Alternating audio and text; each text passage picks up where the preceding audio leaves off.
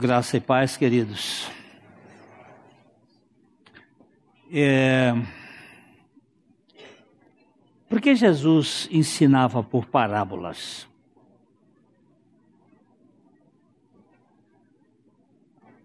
O que, que as parábolas têm na sua didática?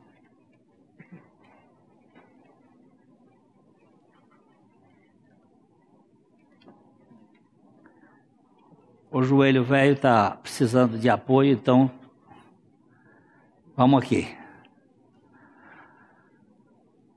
Vamos abrir primeiro aqui o texto de Mateus, capítulo 13.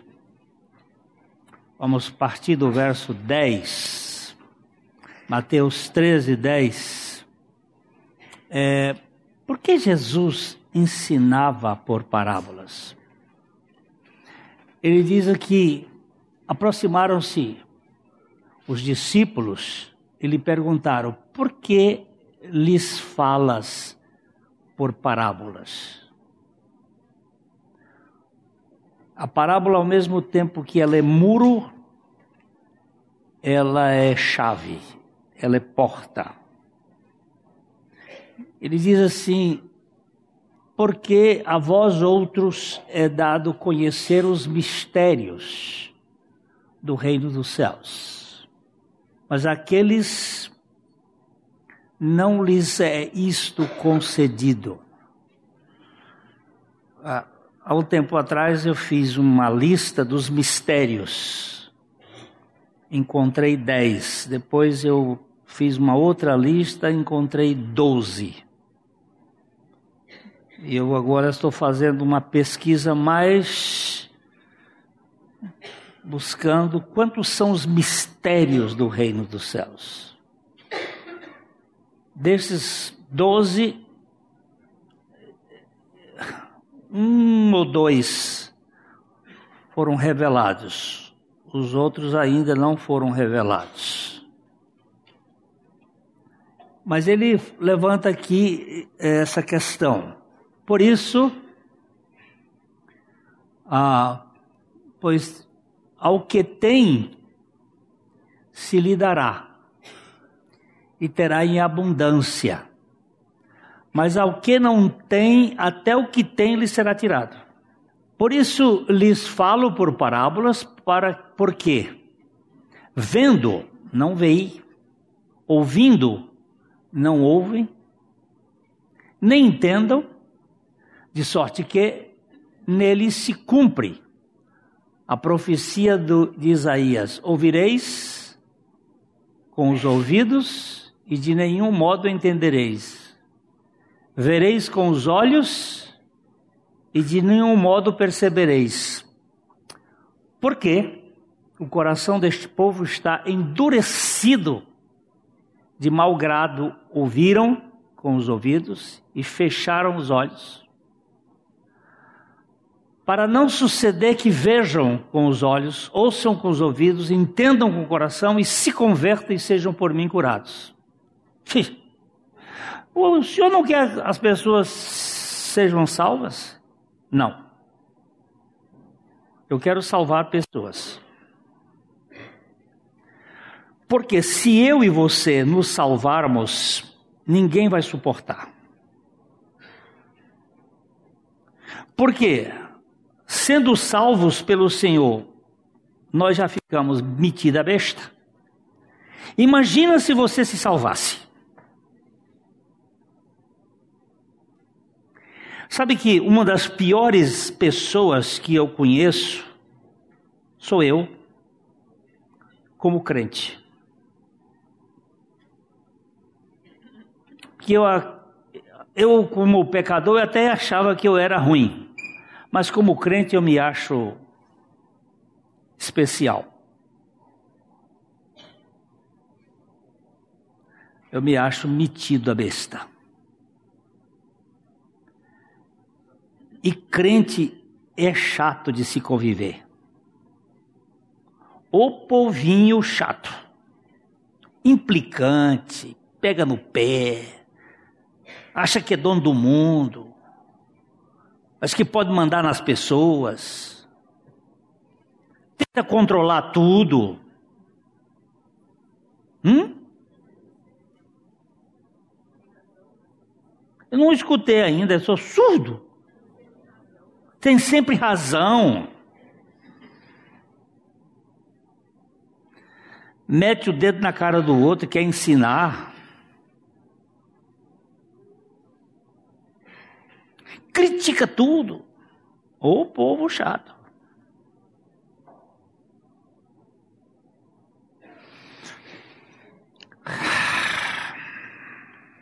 Não, deixa eu parar, parei ali, não foi? Mas vamos, vamos aqui, ó.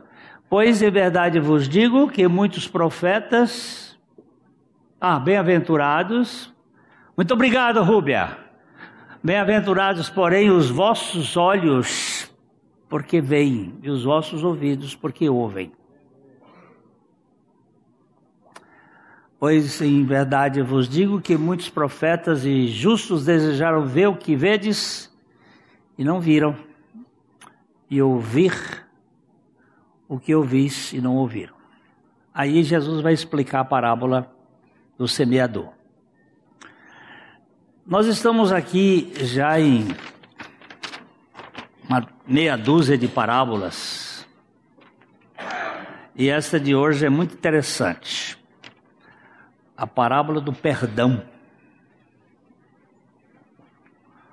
É, que é contada dentro do seio da igreja, para a igreja.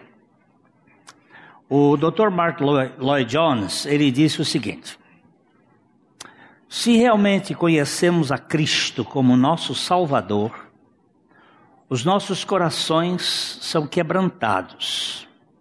Não podem ser duros. E não podemos negar o perdão. Isto é verdade. Porém, há uma grande batalha nesta área espiritual. Perdoar. O C.S. Lewis, ele disse, todo mundo acha que o perdão é necessário e que é fácil perdoar, até ter alguma coisa para perdoar. Aí ele começa a resistir, perdoar. Sabemos que errar é humano, perdoar é divino e ninguém pode viver uma vida sadia, mantendo vivo o ressentimento do seu coração. Por menor que seja o azedume, seu cultivo sempre será trágico.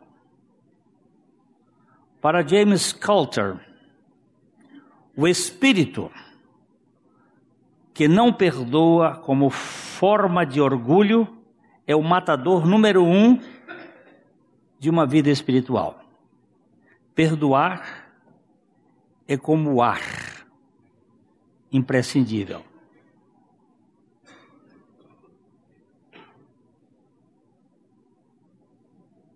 Minha esposa teve uma época que ela ficou magoada com o pai dela. Porque logo depois da morte da sua mãe, um ano depois, meu sogro casou. e ela ficou muito sofrida.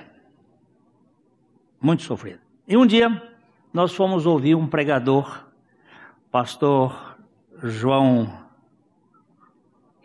é, Martins de Sá, João Batista Martins de Sá, de Campinas. Ele foi pregar na igreja presbiteriana aqui em Londrina e nós fomos lá.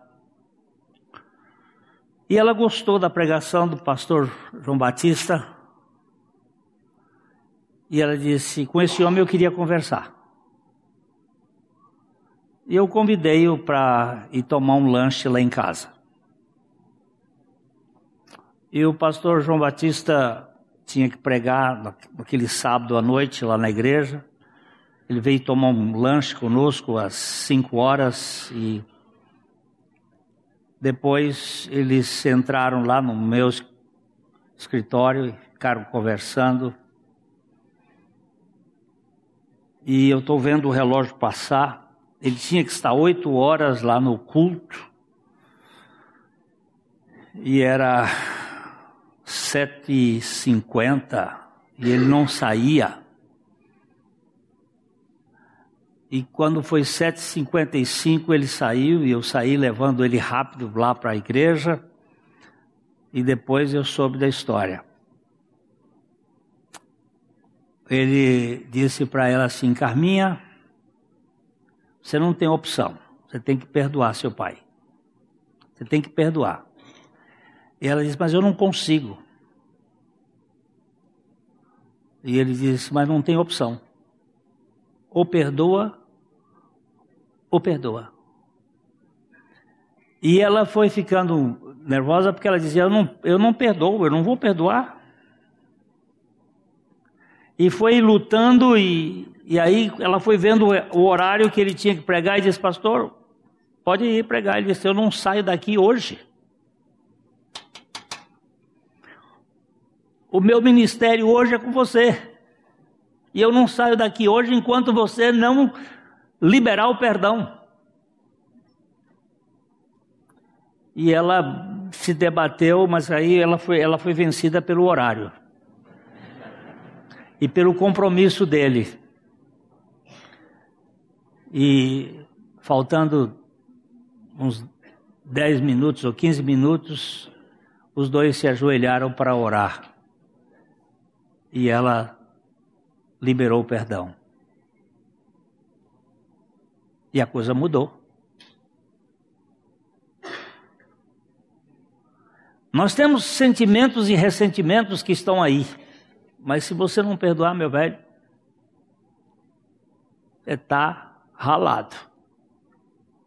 Mas você não sabe o tamanho da ofensa, mas você não sabe o tamanho do Salvador. E é isso que o Dr. Mark Lloyd Jones está dizendo. Se se realmente conhecemos a Cristo como nosso Salvador, os nossos corações são quebrantados. Não podem ser duros. Aqui, Jesus trabalhou o perdão na vida dos seus discípulos de modo bem claro. Vamos ler juntos, sempre que tivermos o negrito, é para que a gente olhe a palavra de Deus como palavra de Deus. E ele diz assim: se teu irmão pecar contra ti, vai arguí-lo entre ti e ele só. Se ele te ouvir, ganhaste o teu irmão. Mateus capítulo 18, verso 15. Essa é a primeira instância para trabalhar com a ferida emocional. Me feriu, estou ferido, vou, vou procurá-lo, e ou eu o feri, posso ir procurá-lo, pedir perdão. Se ele perdoar, ganhaste o teu irmão. Se não perdoar, há muitos anos eu estava indo aqui no centro da cidade, ali perto do Banco do Brasil, estavam um grupo de pessoas conhecidas, irmãos, e tinha umas seis ou sete pessoas ali, e eu cheguei, cumprimentei-os, e um deles disse: Essa roda ficou muito pequena para mim. E caiu fora. Os que estavam em volta olharam para mim e disseram: O que, que houve, pastor? Eu digo: Não sei alguma coisa. Falei com meu irmão, que o conhecia bem, aquele senhor, e disse: Por favor, procura o senhor Fulano, se ele me atende, se ele pode me atender. Contei o que aconteceu. O meu irmão me ligou para ele e ele disse que me atenderia. Eu fui ao escritório dele. Peguei lá, me apresentei, a secretária foi lá no. E ele me deixou uma hora sentado lá, não tinha ninguém. Uma hora sentado. Depois que eu entrei, estava de cabeça baixa, eu disse: O que, é que você quer? Diz: Eu quero. Eu vim aqui para pedir perdão ao senhor por alguma coisa que eu lhe fiz que eu não sei o que foi. Mas eu fiz. porque a sua reação lá na praça foi clara de que eu lhe feri. E eu vim lhe pedir perdão. Ele disse: É verdade, o senhor botou minha vida em público na frente da igreja. O senhor contou o que, o que eu faço. Eu digo: Eu? eu não lhe conheço direito. Como é que eu botei? O senhor na pregação, eu digo: Não, não, não, peraí, por favor. Isso não fui eu, não. Isso foi a palavra de Deus e o Espírito Santo. Se aquilo que a palavra de Deus disse, eu não lhe peço perdão. Mas se fui eu que falei, eu lhe peço perdão. E tivemos uma conversa muito preciosa, de uma meia hora, e um mês depois ele, ele morreu. Mas eu fiquei muito satisfeito de ter ido lá. Porque tirou para ele e para mim o sentimento da amargura. Porque às vezes a gente fere uma pessoa sem querer, mas fere. Magoa. E Jesus diz o seguinte: se o teu irmão pecar contra ti, vai arguí-lo entre ti e ele só. Se ele te ouvir, ganhaste o teu irmão. Mas, se ele se recusar a ouvir, então vem a segunda, vem a segunda instância. Vem para a segunda instância. E aí, Mateus 18, 16 diz: Se, porém, não te ouvir, toma ainda contigo uma ou duas pessoas, para que pelo depoimento de duas ou três testemunhas a palavra se estabeleça. Aqui nós caminhamos para um ponto a mais. Vamos lá, vamos clarear, vamos esclarecer, vamos trazer luz. No meu gabinete ali, eu tenho quatro interruptores uma acende uma luzinha lá no fundo, o outro acende outra luzinha, cai no outro ponto, o outro acende uma luz maior e o outro acende, fica feérico, fica luminoso. E eu, quando pego uma pessoa que vou trabalhar com ela, eu apago todas as luzes, escureço, baixo a, a veneziana e diz: Agora você está me enxergando? Não. Precisamos de luz. Aí eu acendo a mais fraquinha. Aí vê aquela coisinha lá do fundo. Aí depois eu acendo a segunda. Depois eu acendo a terceira. Quando eu acendo a quarta, eu digo agora só falta um holofote aqui para mostrar a teia de aranha. Porque o resto a gente já está enxergando. Na tua luz, nós vemos a luz. Na tua luz, nós somos iluminados. Muitas vezes nós vivemos nas sombras. E nas sombras, a vida é de assombração. É de medo, é de pesar, é de angústia. E o que nós precisamos é de luz. Vem a terceira instância. Contudo, se não se continuar intransigente, vem agora a terceira instância. Mateus 18, 17. E se ele não atender, diz-o a igreja, e se recusar ouvir também a igreja, considera-o como gentio e publicano. A igreja é a última instância para se recorrer. Se o acusado ainda se recusa a confessar e pedir perdão, o assunto deve ser levado perante a igreja local. É importante notar que a Assembleia é o órgão responsável por ouvir o caso, não um tribunal civil. Os cristãos são proibidos de ir ao tribunal contra outro crente, como nos mostra o apóstolo Paulo em 1 Coríntios, capítulo 1, capítulo 6, de 1 a 8. Ó, aventura-se algum de vós, tendo questão contra outro, a submetê-lo a juízo perante os injustos e não perante os santos? Ou não sabeis que os santos hão de julgar o mundo? Opa! Ora, Se o mundo deverá ser julgado por vós, sois acaso indignos de julgar as coisas mínimas? Não sabeis que havemos de julgar os próprios anjos? Eita, quando eu descobri que os anjos vão passar pelo tribunal da igreja, eu fiquei, eu fiquei muito perplexo. Quanto mais as coisas desta vida. Entretanto, vós, quando tendes a julgar negócios terrenos, constituís um tribunal, constituís um tribunal daqueles que não têm nenhuma aceitação na igreja. Para vergonha vulo digo, não há porventura nem ao menos um sábio entre vós que possa julgar no meio da irmandade? Mas irá um irmão a juízo contra outro irmão, e isso perante incrédulos? É, o só existir entre vós demandas já é completa derrota para vós outros. Porque não sofreis antes a injustiça? Porque não sofreis antes o dano? Mas vós mesmos fazeis a injustiça e fazeis o dano, e isto aos próprios irmãos.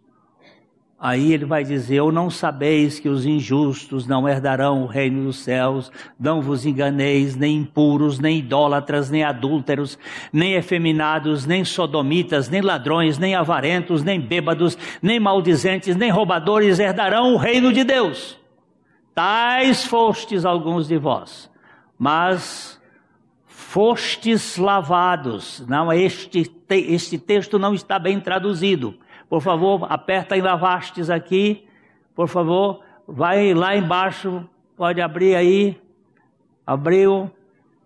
Agora desce, desce mais, desce mais, desce mais, desce mais, desce mais. Ah, ele põe aqui como voz média, mas não é voz média, é voz passiva, porque no grego eles são iguais. E aqui não dá, não é que eu me lave, eu sou lavado. A criança pequenininha, ela não se lava da borrada que ela fez. Ela é lavada. É a mãe e o pai que faz isto, não o avô.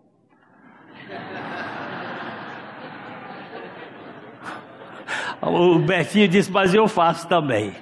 Muito bem. Por que, que vocês têm demanda? Para que, que vocês estão com essa demanda?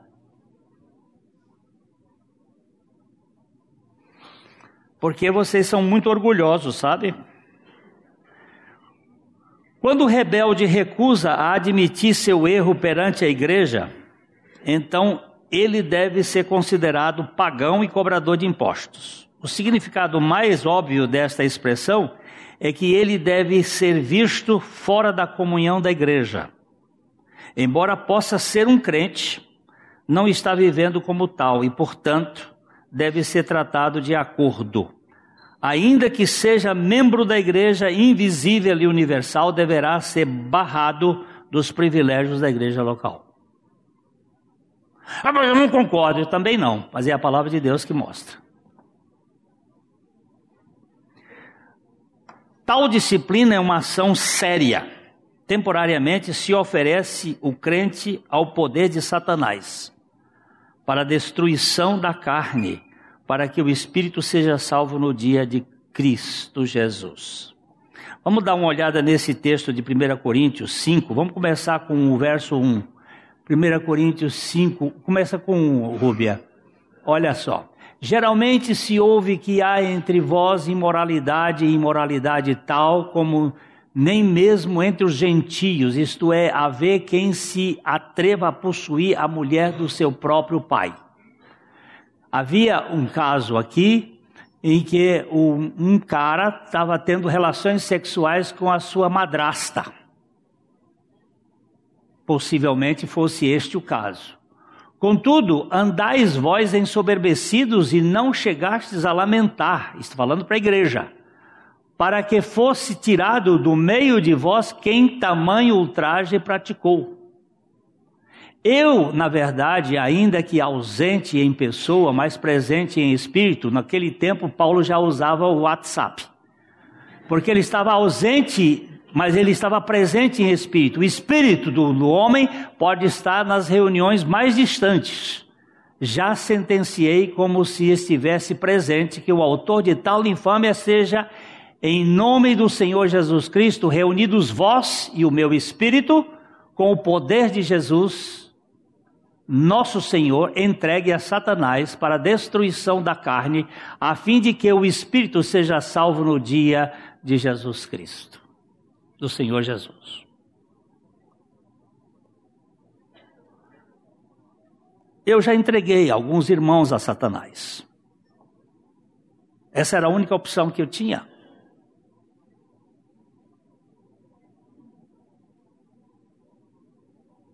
Porque ele é renitentemente rebelde. O cara está vivendo com a madrasta, a igreja também estava sem nenhuma posição de tomar a decisão. Depois, mais tarde, na segunda carta, Paulo vai dizer assim: ó, perdoe, porque ele se arrependeu. Receba-o, porque ele se arrependeu. Porque o que nós precisamos fazer, a correção, é para o arrependimento para que retorne à sensatez e se des, uh, desprenda do laço que Satanás colocou. Uma das orações que eu faço com mais frequência ultimamente é: dá-me nojo pelo pecado. Porque daquilo que eu tenho nojo, eu não quero praticar seja o que for. Me dá nojo. Eu não ia botar esse texto, mas vamos embora. Eu, eu corro mais. Vamos embora. É... Ezequiel capítulo 36, verso 26 em diante. Ezequiel 36, Ó, dar-vos-ei coração novo. É Deus dando. Ele, ele, Deus, dar-vos-ei. Eu darei para você o coração novo. E porei dentro de vós espírito novo. E tirarei de vós o coração de pedra e vos darei coração de carne. E porei dentro de vós o meu espírito e farei que andeis nos meus estatutos, guardeis os meus juízos e os observeis. Volta de novo aqui, volta aqui. Depois pode voltar um pouquinho mais. Ele vai tirar, ele vai botar. Primeiro ele diz: Dar-vos-ei um coração novo, porei dentro de vós e tirarei. Primeiro ele põe, depois ele tira.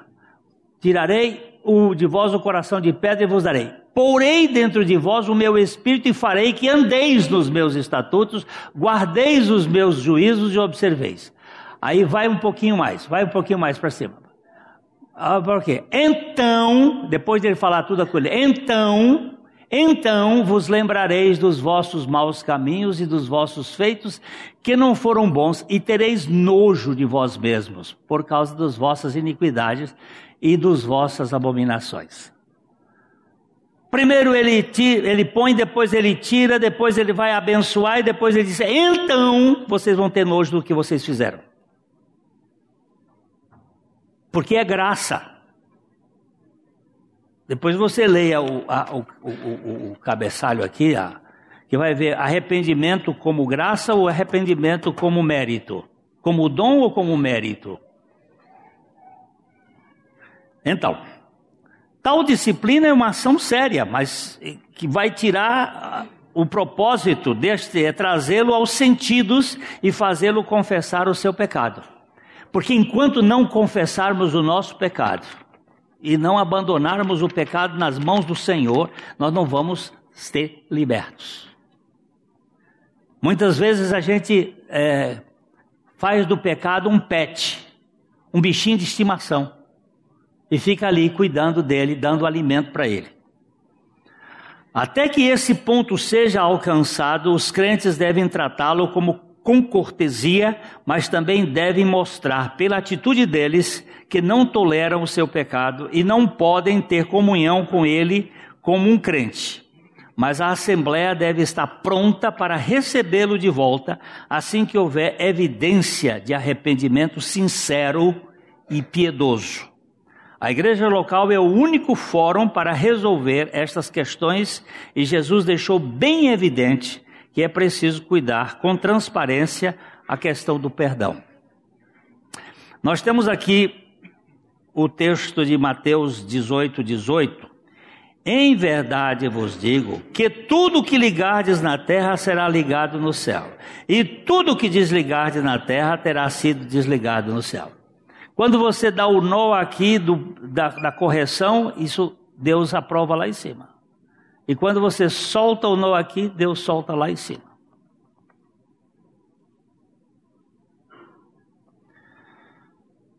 Aqui Jesus está dizendo que se a igreja na assembleia, em espírito de oração e obediência à palavra, ligar a ação disciplinar, essa ação será honrada no céu. E quando a, o disciplinado se arrepender e confessar o seu pecado, então a Assembleia o restituirá à comunhão e essa ação também será retificada, ratificada por Deus. Isto leva a, cor, a corporalidade da igreja a ser participante da cabeça.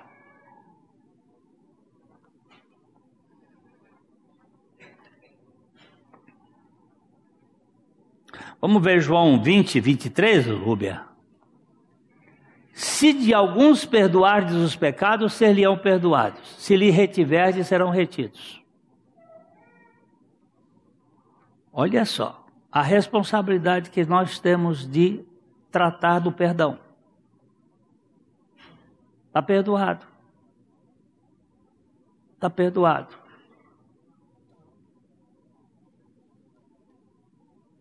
De vez em quando eu encontro irmãos que vêm me pedir perdão, dizendo assim, pastor, eu queria pedir perdão que eu falei mal do senhor. Eu digo, opa, você não falou nada mais do que a verdade. Porque se você falou bem, não foi de mim. Você falou bem, foi do Senhor que está vivendo em mim. Se agora se falou mal, você falou a verdade. Agora saiba de uma coisa, você já foi perdoado lá na cruz, juntamente com Cristo. Lá na cruz, nós recebemos o nosso alvará de soltura de mágoas e de ressentimento.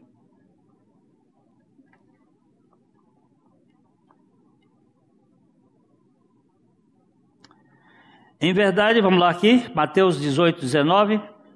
Em verdade também vos digo que, se dois dentre vós sobre a terra concordarem a respeito de qualquer coisa que porventura pedirem, ser-lhes-á concedida por meu Pai que está nos céus.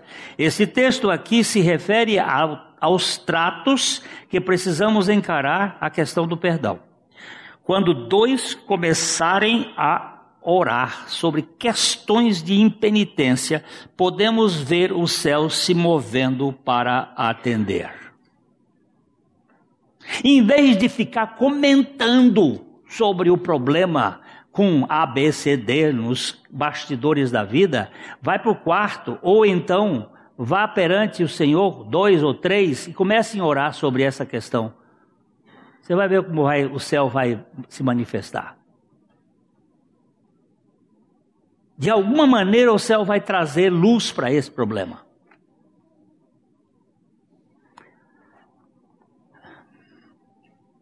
É, esse texto, tá?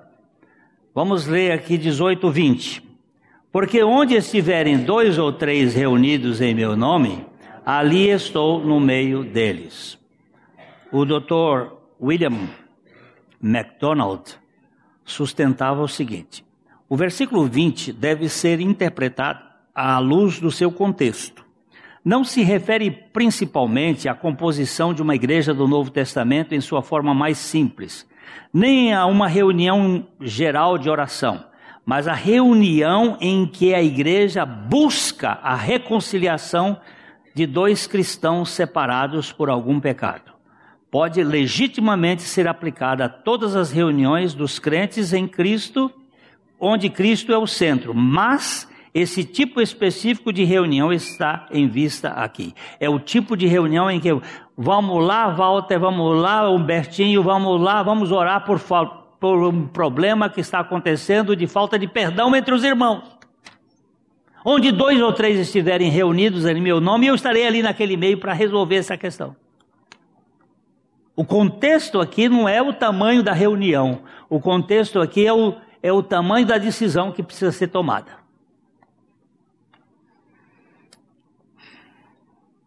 Diante disto, diante dessa questão toda, é, no, nos versos 21 e 22, Pedro vai levantar uma questão.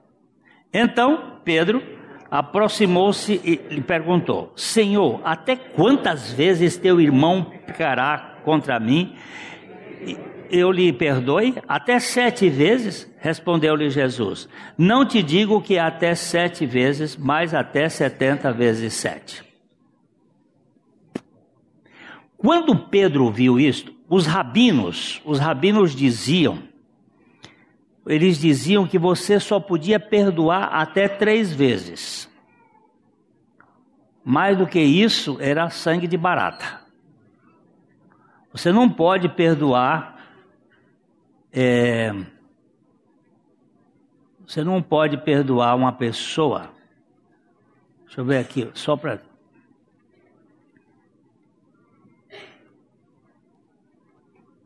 Você não pode perdoar uma pessoa mais do que três vezes. Errou uma vez, você perdoa. Errou a segunda vez, você perdoa. Errou a terceira vez, você perdoa. Não mais. Senão o sujeito acostuma.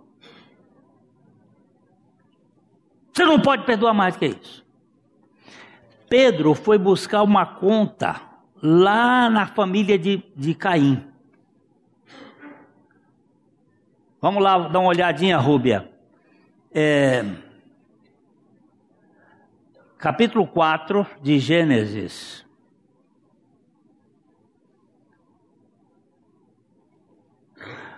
Caim matou Abel. Ó, vamos para o versículo, vamos para o versículo é, 13. Então disse Caim ao Senhor: É tamanho o meu castigo que já não posso suportá-lo. Eis que hoje me lanças da face da terra e da tua presença, hei de esconder-me, serei fugitivo e errante pela terra. Quem comigo se encontrar, me matará. O Senhor, porém, lhe disse: Assim, qualquer que matar a Caim será vingado sete vezes. E pôs o Senhor um sinal em Caim para que não o ferisse de morte quem quer que o encontrasse. Olha só, Pedro foi buscar este número lá em Caim, que a vingança não podia ser mais do que sete vezes, ou seja, o perdão tem que ter uma dimensão, sete vezes. Tá bom, Senhor, disse, não tá bom. O número não é este. Vamos lá para o, o descendente de Caim. Capítulo é, 4. Ah,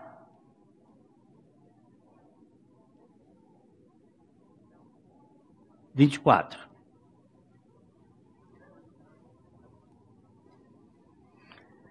Sete vezes se tomará vingança de Caim, de Lameque, porém, setenta vezes sete. O Lameque colocou essa conta aqui. O Senhor tinha colocado a conta lá para Caim sete vezes. O Lameque diz: Olha, eu feri um cara, eu magoei o outro, pisei no outro, eu matei outro, eu, tive duas mulheres. O negócio está. Como é que faz agora comigo? Eu quero setenta vezes sete. Jesus disse: Agora eu vou pegar a conta do Lameque e vou botar aqui no negócio. Quantas vezes você vai ter que perdoar o cara pelo mesmo erro? 70 vezes 7. O que é que Jesus estava dizendo? A, conta dos rabinos está errada, a de Pedro sendo muito generoso está errada, a conta é infinita. Perdão é assunto que aquele que não pratica vai ficar refém encarcerado na sua vida emocional, na sua vida espiritual, forever. Qual foi a primeira palavra de Jesus quando ele foi para a cruz? Pai, perdoa-lhes.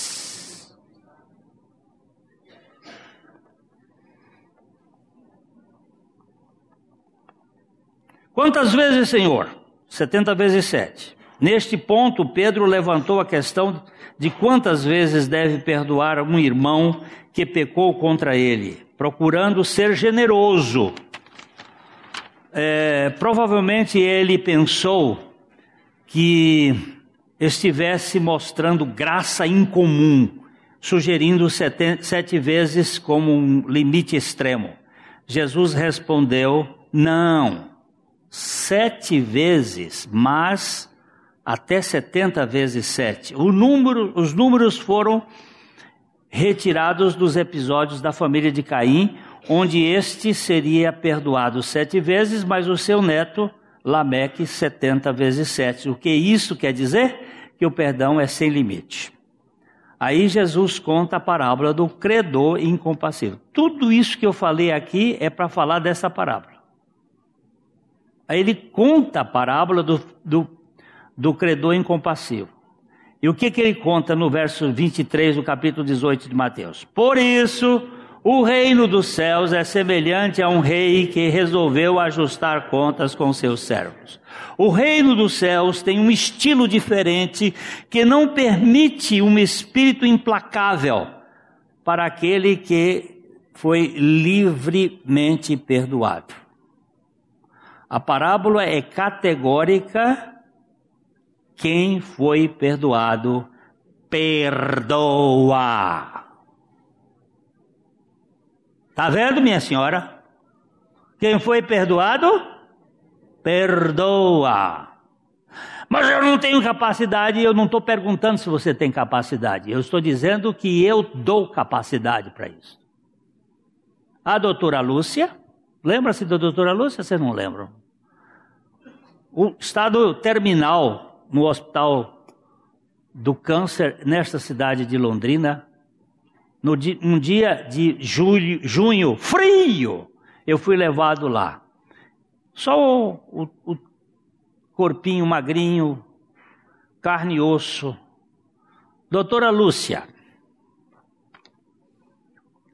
quando foi que esse, esse este câncer começou na senhora? A senhora tem noção de quando ele começou? Ela disse mais ou menos uns três anos, três anos e meio. Aí por trás, aí perto dessas, desses três anos e meio, teve algum acontecimento que lhe causou muitos dissabores, que lhe foi muito pesado. Para que que eu perguntei isso? Essa mulher entrou em prantos e começou a chorar. E chorava convulsivamente que eu tive que sair do quarto as enfermeiras entraram e depois trocaram a camisola dela porque estava ensopada. E terminando aquele episódio, eu fui de novo levado. Ela disse: O senhor mexeu numa ferida que não podia mexer. Eu fiz uma pergunta. E ela me conta que ela se separou do marido e ela contou assim: O senhor sabe quando você junta uma, uma folha de papel sulfite branca numa folha de papel sulfite vermelha, você cola uma na outra e depois você tenta descolar e um pedaço de uma fica grudado na outra? Eu digo: Já vi isso. Ela disse: Os pedaços do meu marido estão grudados em mim e eu odeio. Quando ela fez, eu odeio, eu disse assim: Eu já tenho o seu diagnóstico. A etiologia da sua doença chama-se amarguras profundas. Mas tem remédio para isso, doutora. E aí comecei a pregar o evangelho para ela. E ela foi atenta, ouvindo o evangelho da cruz. Jesus, aquela cruz, ele não só morria uma morte que não era dele, aquela morte era minha e sua, doutora Lúcia. Nós é que precisávamos morrer naquela morte.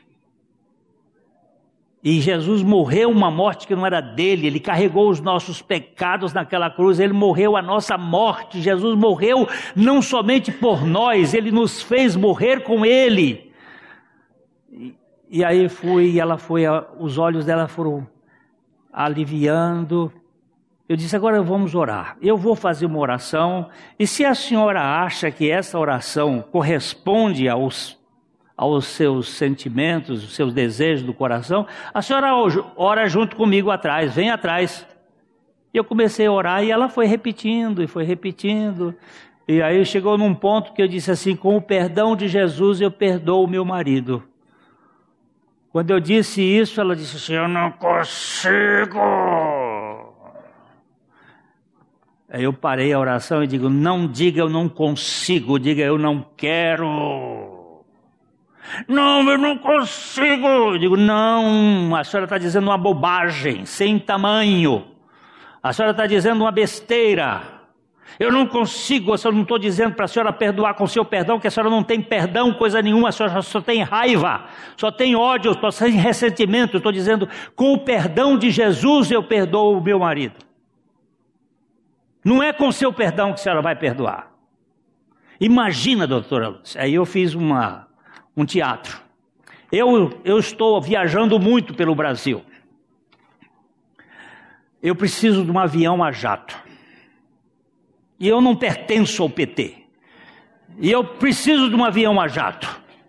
Eu agora vou precisar comprar um avião a jato para eu viajar. Mas o avião, eu não quero um grande, não, eu só quero um Learjet. Ele custa 15 milhões de, de dólares. Mas eu não tenho esse dinheiro. Eu agora estou passeando na Quinta Avenida em Nova York. Estou passeando lá, de repente vem o Bill Gates. O Bill Gates, Glênio! Você está vendo? O Bill é meu amigo. O que, você está fazendo aqui em Nova York, Glênio? Eu disse: Olha, eu estou aqui passeando um pouco e eu estou precisando comprar um avião, um Learjet, porque eu estou viajando muito e eu preciso, porque fica quantas horas no aeroporto. E mal sabia ela que é nos aeroportos que eu escrevo parte dos meus livros. Aí, vamos lá. Quanto custa o avião, Glênio? 15 milhões de dólares. Eu vou botar 30 na sua conta.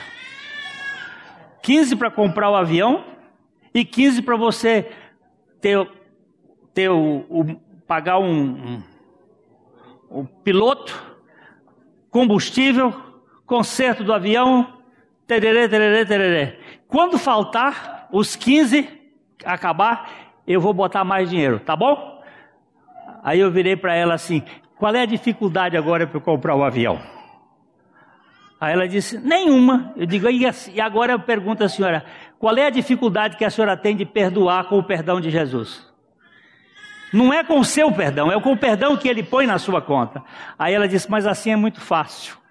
Eu digo: Ah, safada. A senhora quer perdoar com o seu poder para ter o, o orgulho de dizer: Eu perdoei. Você é uma déspota. Mas aí tratar com uma pessoa que está morrendo de câncer desse jeito é duro, mas você tem que tratar com a verdade. E aí eu digo, agora eu vou orar e aqui é a senhora. E eu comecei a orar. E quando eu cheguei naquele ponto, eu já sabia o nome do marido dela. Eu disse: Com o perdão de Jesus, eu perdoo Fulano. Sabe o que, que ela foi? Ela parou ali, ela chegou e disse assim: Com o perdão de Jesus, seu filho de uma eu, eu nunca vi uma, uma glória a Deus de trás para frente, mas eu vi pela primeira vez assim. Foi um negócio assim. E aí ela começou sozinha a dizer: naquele dia que você fez isso, naquele dia que você fez isso, naquela coisa, eu te perdoo com o perdão de Jesus, eu te perdoo, eu te perdoo, eu te perdoo, eu te perdoo, eu te perdoo. Cinco minutos depois ela disse: Ai, pastor Glênio, saiu uma chamanta de cima de mim e eu sou doido por um trocadilho de sair uma jamanta de cima de uma jumenta. Passaram-se uns dias, eu estava ali na, na, nossa casa, eu morava na Rua Santos, tem uma feira, a pessoa que nos levou lá disse assim: Pastor, a doutora Lúcia recebeu alta, voltou para Maringá. Eu disse: Foi morrer em casa? Disse: Não, os médicos não sabem o que está acontecendo. Converso com o doutor Luiz, que era membro da nossa igreja aqui, doutor Luiz Vanderlei, oncologista, e ele disse o seguinte: Olha, quando ela liberou o perdão, as S-180, ou as serial killers, que são as, as células de defesa do organismo, começaram a fagocitar as outras, a matar as células cancerosas. E está fazendo uma quimioterapia natural. Até onde eu sei, a Lúcia está viva ainda. Até onde eu sei. Eu também não fico querendo perguntar como é que Deus fez e a causa que Deus fez. Eu sei que Deus faz as coisas dele. E ele sabe como fazer. Eu sei que se eu ficar com mágoa no meu coração, as minhas orações não são ouvidas. Eu preciso agora ver onde é que eu fiquei. Aí eu estou no lugar errado, gente. É. Vamos embora. E passando a fazê-lo, trouxeram-lhe um que lhe devia dez mil talentos. Não tendo ele, porém, com que pagar, ordenou o Senhor que fosse vendido ele, a mulher, os filhos e tudo quanto possuía, e que a dívida fosse paga. Então o servo, prostrando-se reverente, rogou: Sê paciente comigo e tudo te pagarei. E o senhor daquele servo, compadecendo-se, mandou embora e perdoou-lhe a dívida. Hum, muito bem. O reino dos céus é semelhante a um rei que resolveu ajustar contas com seus servos. O cara aqui devia 10 mil talentos. A história diz respeito a um certo rei que queria zerar as suas dívidas incobráveis de seus livros um servo que lhe devia 10 mil talentos, estava insolvente, de modo que seu senhor ordenou que ele e sua família fossem vendidos como escravos em pagamento da dívida. O servo, desesperado, pediu tempo, prometendo pagar-lhe tudo se tivesse a chance. Como muitos devedores, ele era incrivelmente otimista sobre o que poderia fazer se tivesse tempo. Na época, na Galileia, ninguém poderia dever mais do que 300 talentos. O detalhe sobre essa quantidade vultosa é intencional.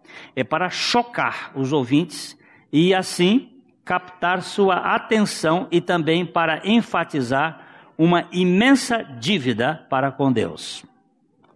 Quando o Senhor viu a atitude contrita do seu servo, perdoou-lhe os dez mil talentos. Um talento é igual a seis mil denários.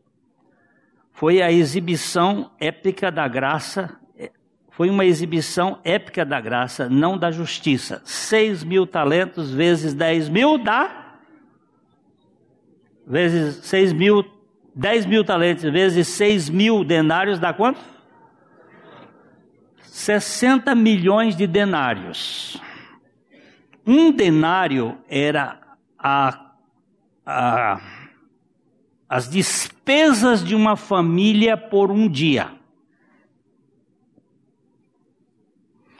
Uh, um autor americano coloca cerca de 200 dólares por dia. Seis 60 milhões de denários dá 200 dólares por dia. Vai dar quanto? Deu os matemáticos?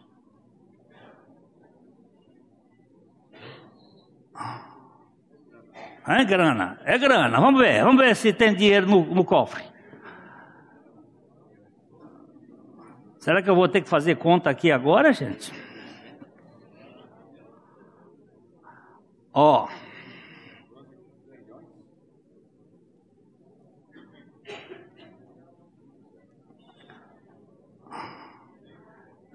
Sessenta milhões vezes duzentos dólares vai dar.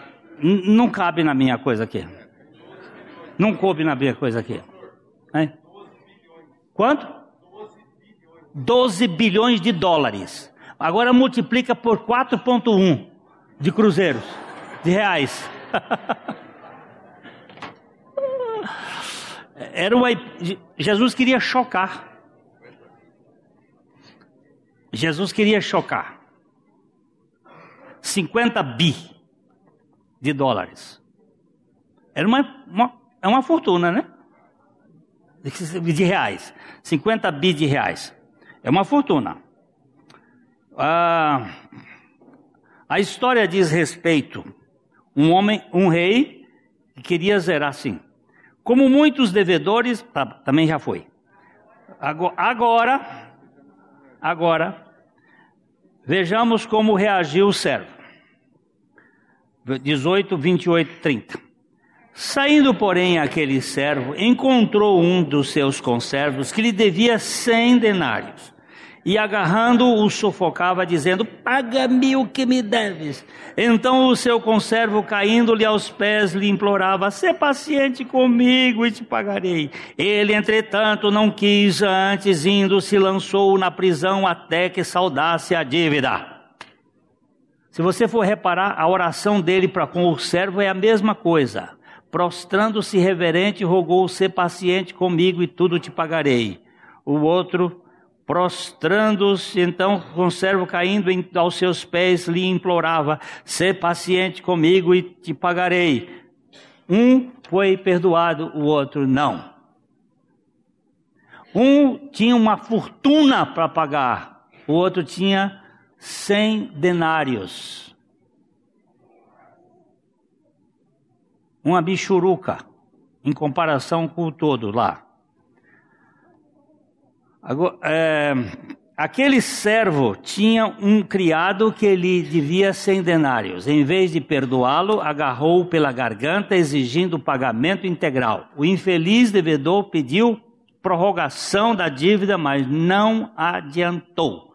Foi jogado na prisão até pagar a dívida. Um negócio difícil na melhor das hipóteses, já que sua chance de ganhar dinheiro se foi desde que foi preso. Como é que vai pagar quem está preso.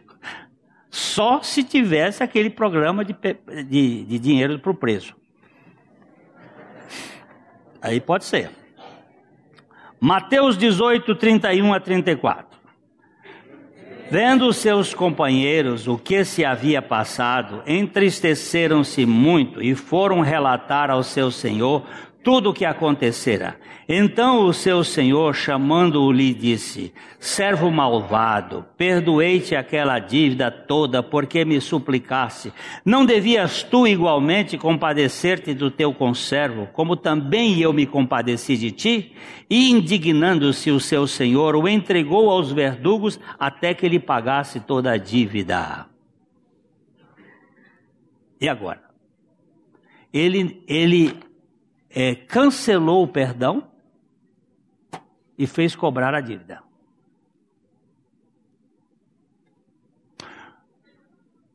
Aqui está os companheiros, ou seja, a igreja.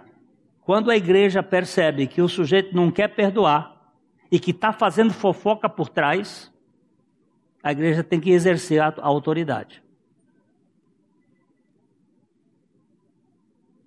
Porque o principal agente da fofoca é a falta de perdão.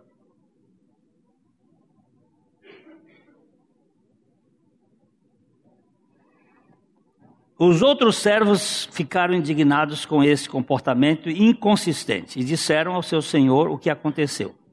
Ficando este muito furioso com o credor impiedoso, tendo sido perdoado de uma grande dívida, não estava disposto a perdoar uma ninharia. Então ele foi devolvido à custódia dos carcereiros até que sua dívida fosse paga tintim por tintim.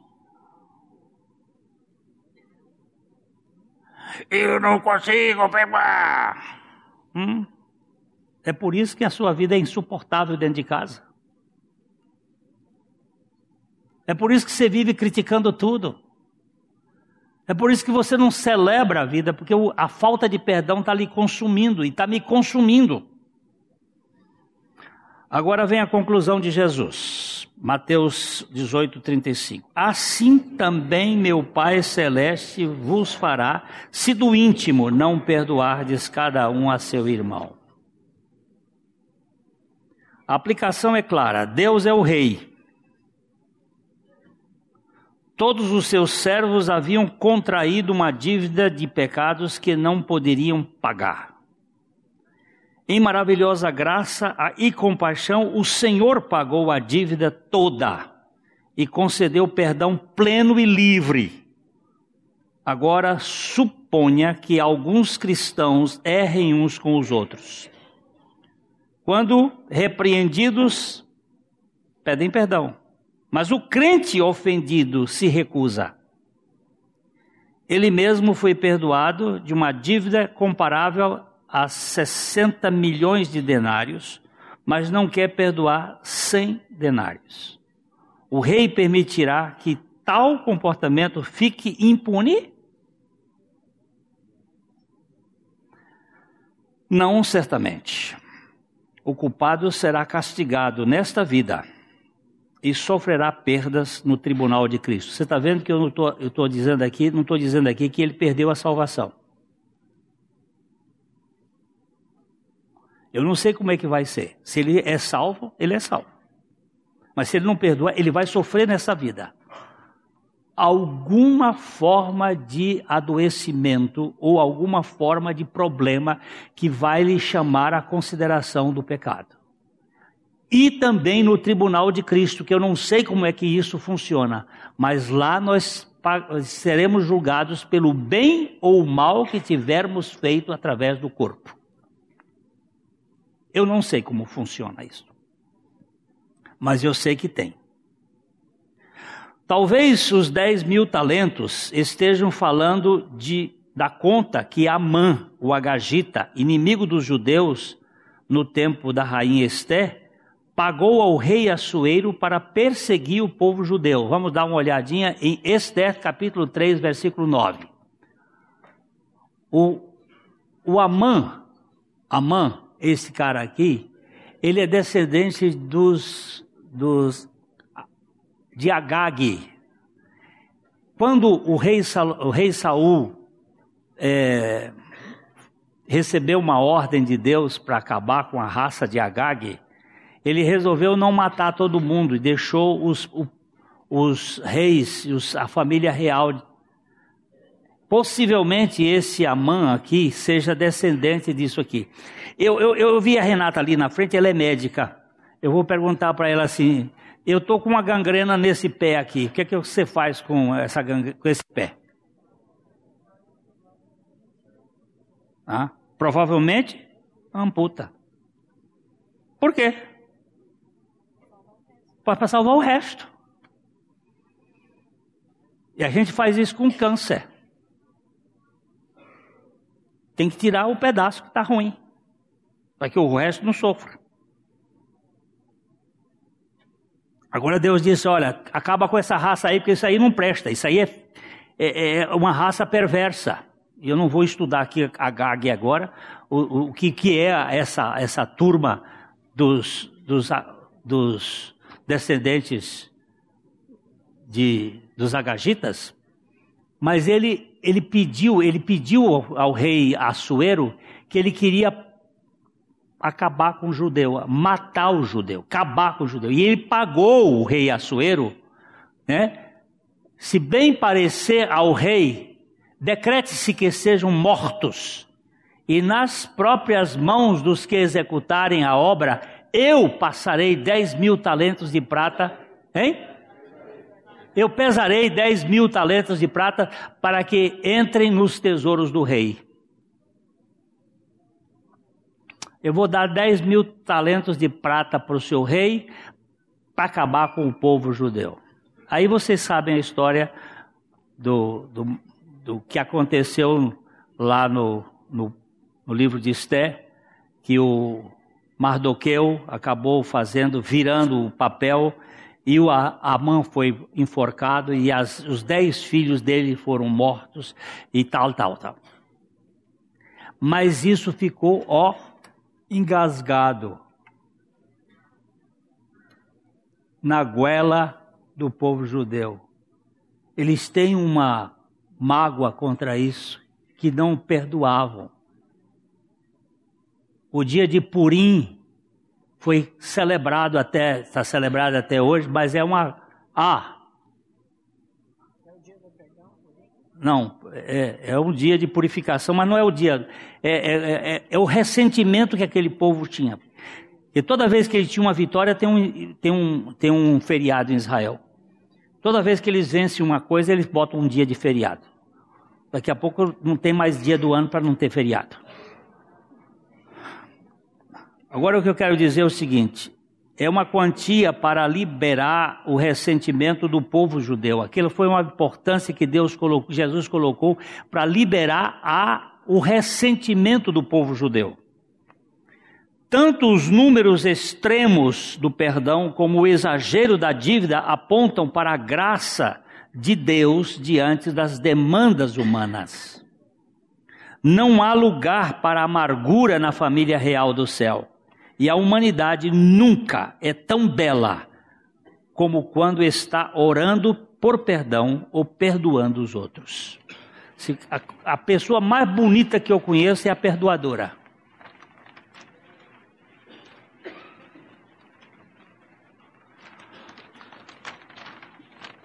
Jesus não foi aceito porque ele é o rei do perdão e não guardava amargura.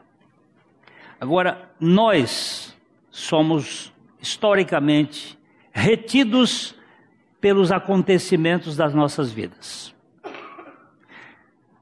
É o abuso sexual que eu tive, que ficou retido anos,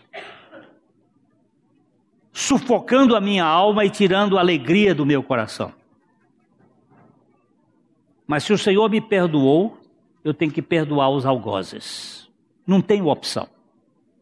Não tenho opção. A não ser que eu queira viver numa prisão perpétua de segurança máxima. Essa parábola é forte, mas ela é real.